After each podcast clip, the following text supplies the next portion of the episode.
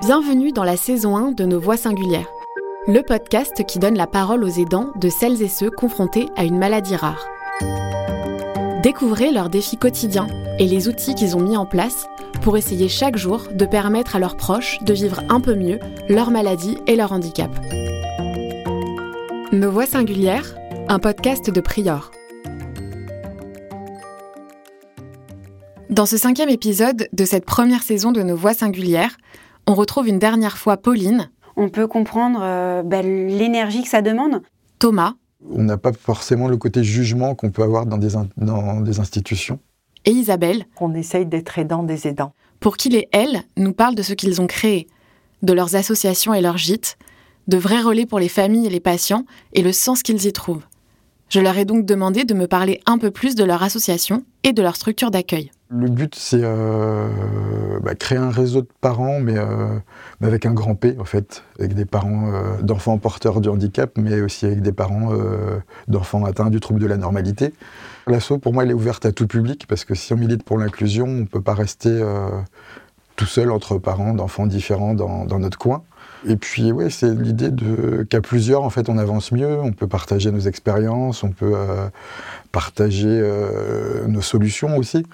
Voilà, c'est créer un réseau de solidarité, c'est avancer ensemble, c'est créer un monde euh, peut-être utopique, mais créer déjà une petite bulle qui ressemble en fait, un monde où tout, le monde pourrait vivre ensemble sans se juger. Et puis le deuxième gros objectif, c'est changer le regard sur la différence. Alors nous, l'objectif, c'est de pouvoir mettre en relation des personnes qui sont formées dans le domaine du médical, médico-social, paramédical.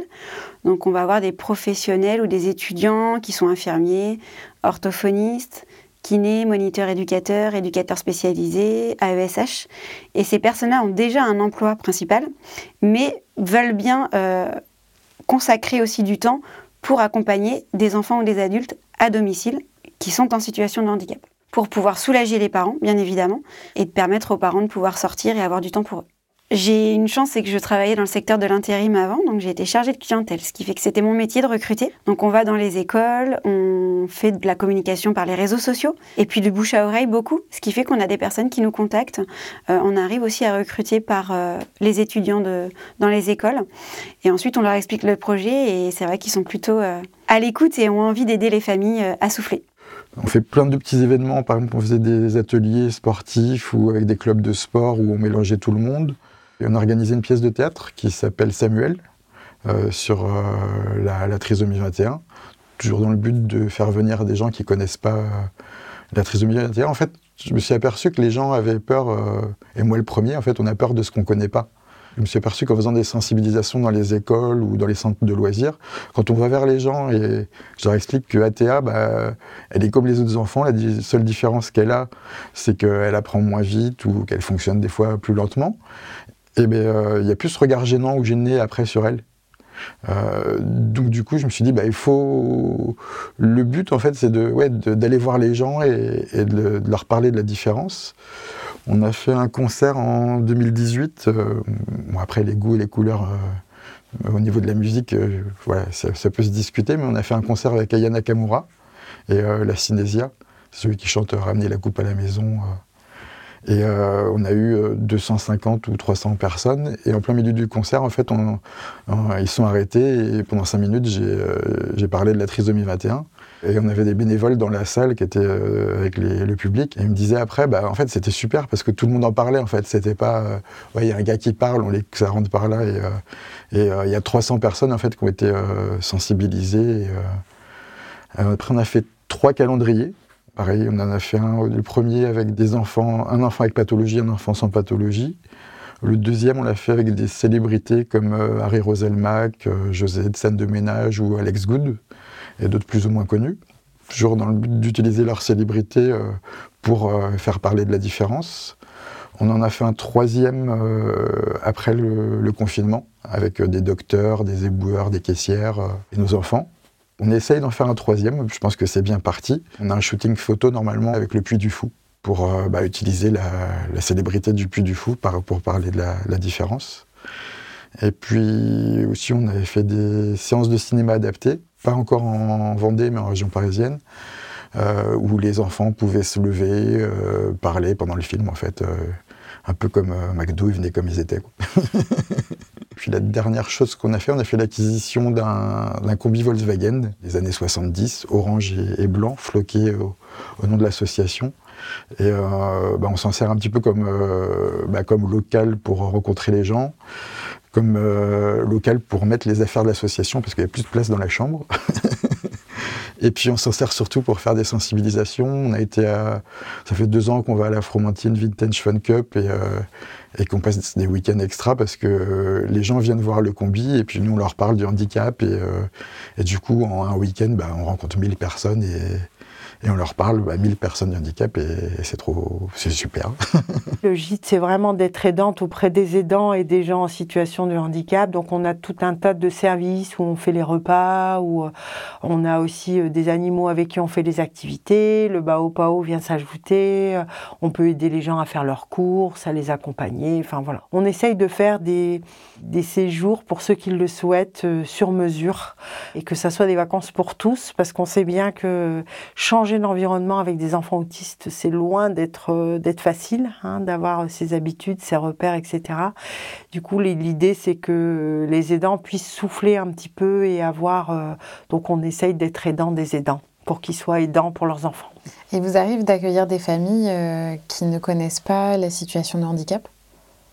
Vous n'avez que des familles qui sont en situation Non, non, non. On a bien sûr aussi des familles qui ne connaissent pas et qui, du coup, euh, c'est c'est rigolo parce que bah, c'est aussi aménagé pour les personnes euh, euh, à mobilité réduite et, du coup, ils s'intéressent un petit peu pourquoi au niveau des aménagements. Après, on a un bouquin, on a notre histoire qui est dans le gîte, donc les gens sont un peu curieux, même s'ils sont pas sensibilisés. On sent que ça, voilà, ça c'est intéressant ou quand on va sur notre site, euh, les, gens s'aperçoivent. Moi, au début, j'avais peur que ça stigmatise un peu et que du coup, des familles lambda n'osent pas venir parce que justement, on parle du handicap.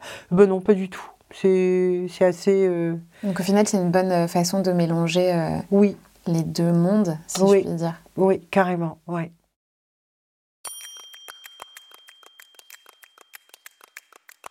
Cette association, elle est importante pour vous, vous l'avez rappelé, dans votre vie de tous les jours, elle est, importante, mais pas seulement.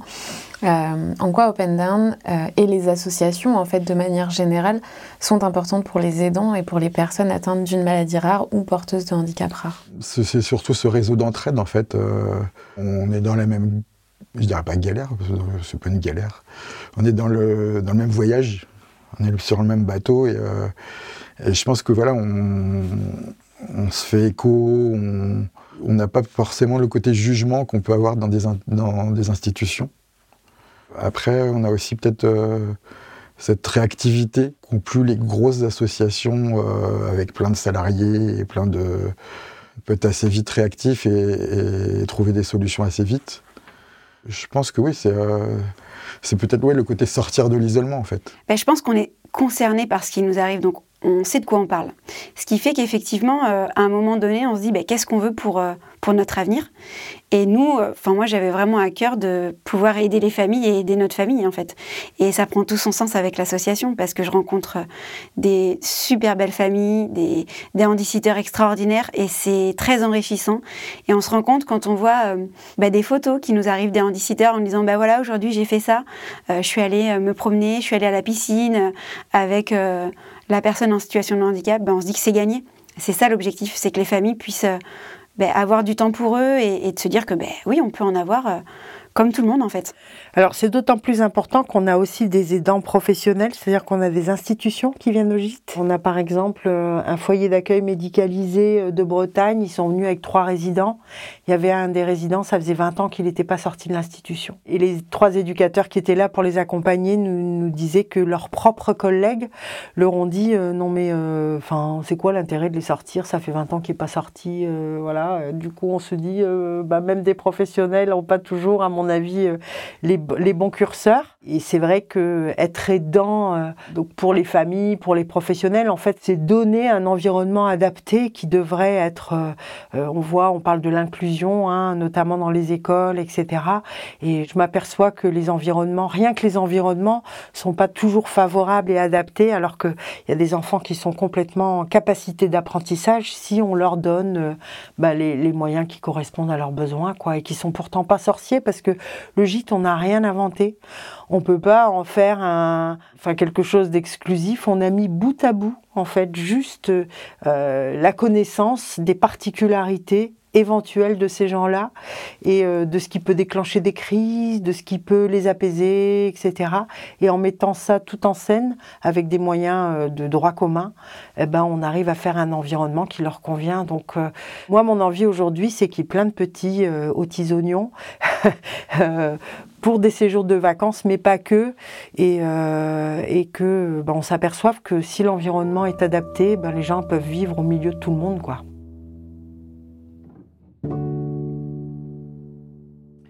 Alors en l'occurrence, si on parle d'enfants avec des troubles de comportement ou des adultes, hein, c'est des gens qui vont être agités, qui vont pouvoir se mettre en danger. Donc il faut vraiment sécuriser. Toute la ligne du mobilier, par exemple, est arrondie. Hein, il n'y a pas de coin. Euh, les arêtes de mur sont arrondies. Ça a été fait par un plâtrier. Il y a du chauffage au sol. Il n'y a pas de radiateur. C'est tout du mobilier robuste, mais qu'on a aussi acheté sur le bon coin. Euh, alors sauf le, canapé lit et les literies, mais euh, voilà parce que ce n'est qu'une valeur matérielle et si c'est cassé, ben on reprendra pas gênant.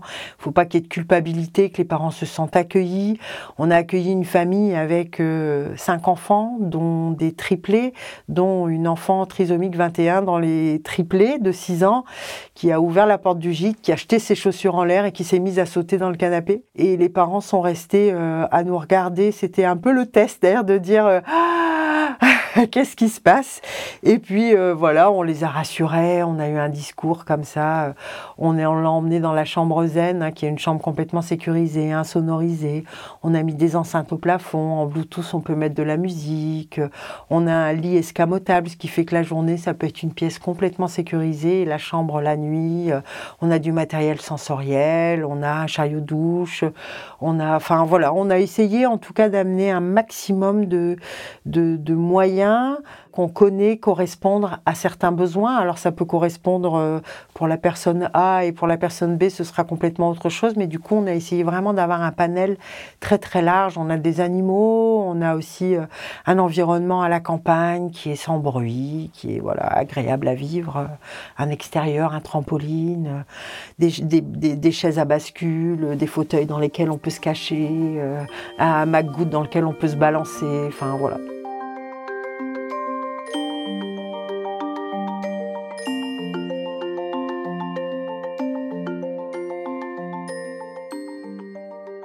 J'imagine qu'il y a aussi un lien par le fait même d'être aidant et d'avoir fondé une structure avec les autres familles. Tout à fait. Et puis je pense qu'on peut comprendre du coup la situation, même si chaque handicap est différent, on peut comprendre euh, bah, l'énergie que ça demande.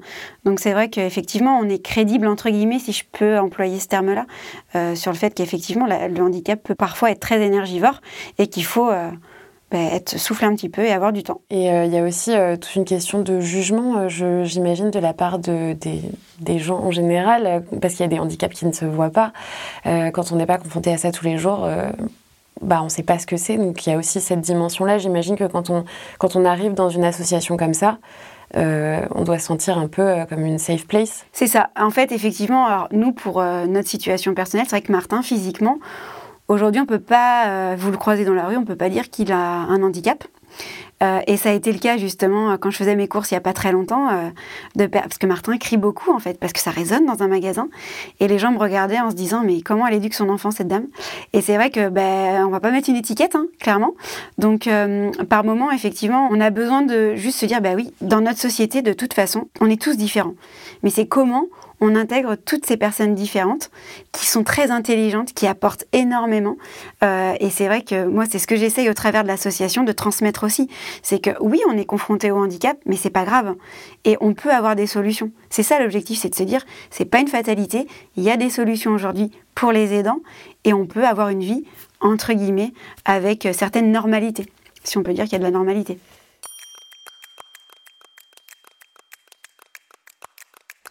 Est-ce qu'on peut dire que euh, vous et votre structure, vous agissez en relais pour les familles qui sont dans la même situation que vous? Alors, euh, en relais, euh, je ne sais pas si on peut appeler ça du relais. En tout cas, l'idée, c'est qu'elles puissent avoir un, alors je sais pas, un semblant de, vie comme les autres, de pouvoir partir en vacances sans surcoût, hein, parce qu'on sait aussi que parfois c'est un peu compliqué. Et, du coup, on est aussi en, relais avec un réseau euh, sur place pour euh, un réseau d'handy-sitting. Hein. Il y a l'association euh, Les Amis des Midis, par exemple, hein, pour qui on peut faire appel, pour qu'il puisse y avoir un relais de ces familles-là pendant leur séjour de vacances, si les parents veulent aller au restaurant. Voilà. Donc, c'est vraiment une multitude de réseaux sur place. donc, nous, je pense qu'on est une pièce dans le maillage du réseau.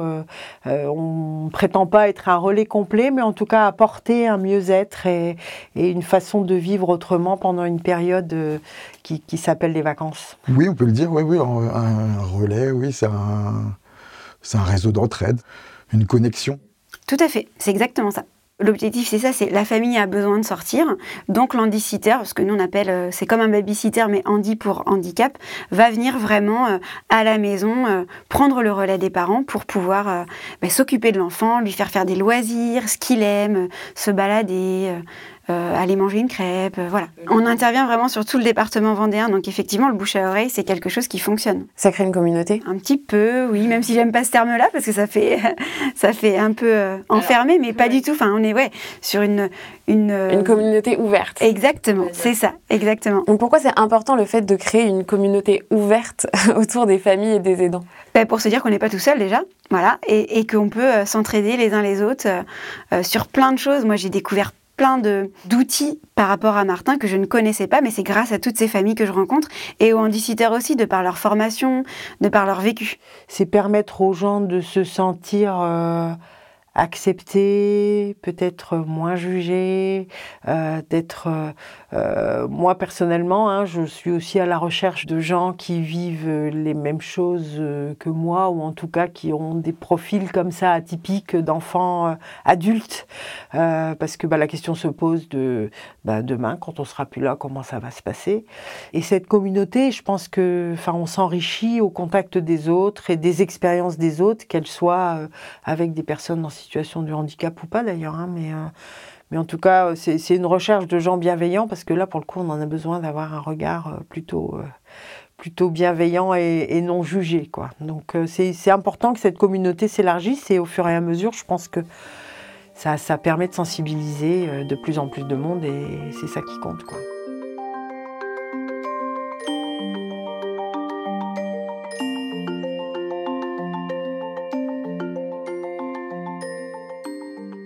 Il y a une volonté d'ouvrir euh, cette association à toutes les familles. Euh, pourquoi c'est important pour vous? Parce que c'est la vie. c'est comme ça que je vois la vie en fait. On parle beaucoup d'inclusion, on parle beaucoup euh, d'intégration. Du coup, si à la base on reste seul dans notre coin, ça sert à rien. Je, sais que j'avais été voir une mairie en fait parce que quand je suis arrivé en Vendée, bah, j'étais au chômage, donc je me disais, j'avais vu un petit marché, je me suis dit bah, si on se met avec le combi là, on peut toucher des gens. Et j'ai demandé à la mairie l'autorisation de venir sur le marché. Et ils m'ont dit non, euh, on va vous mettre sur un forum de santé.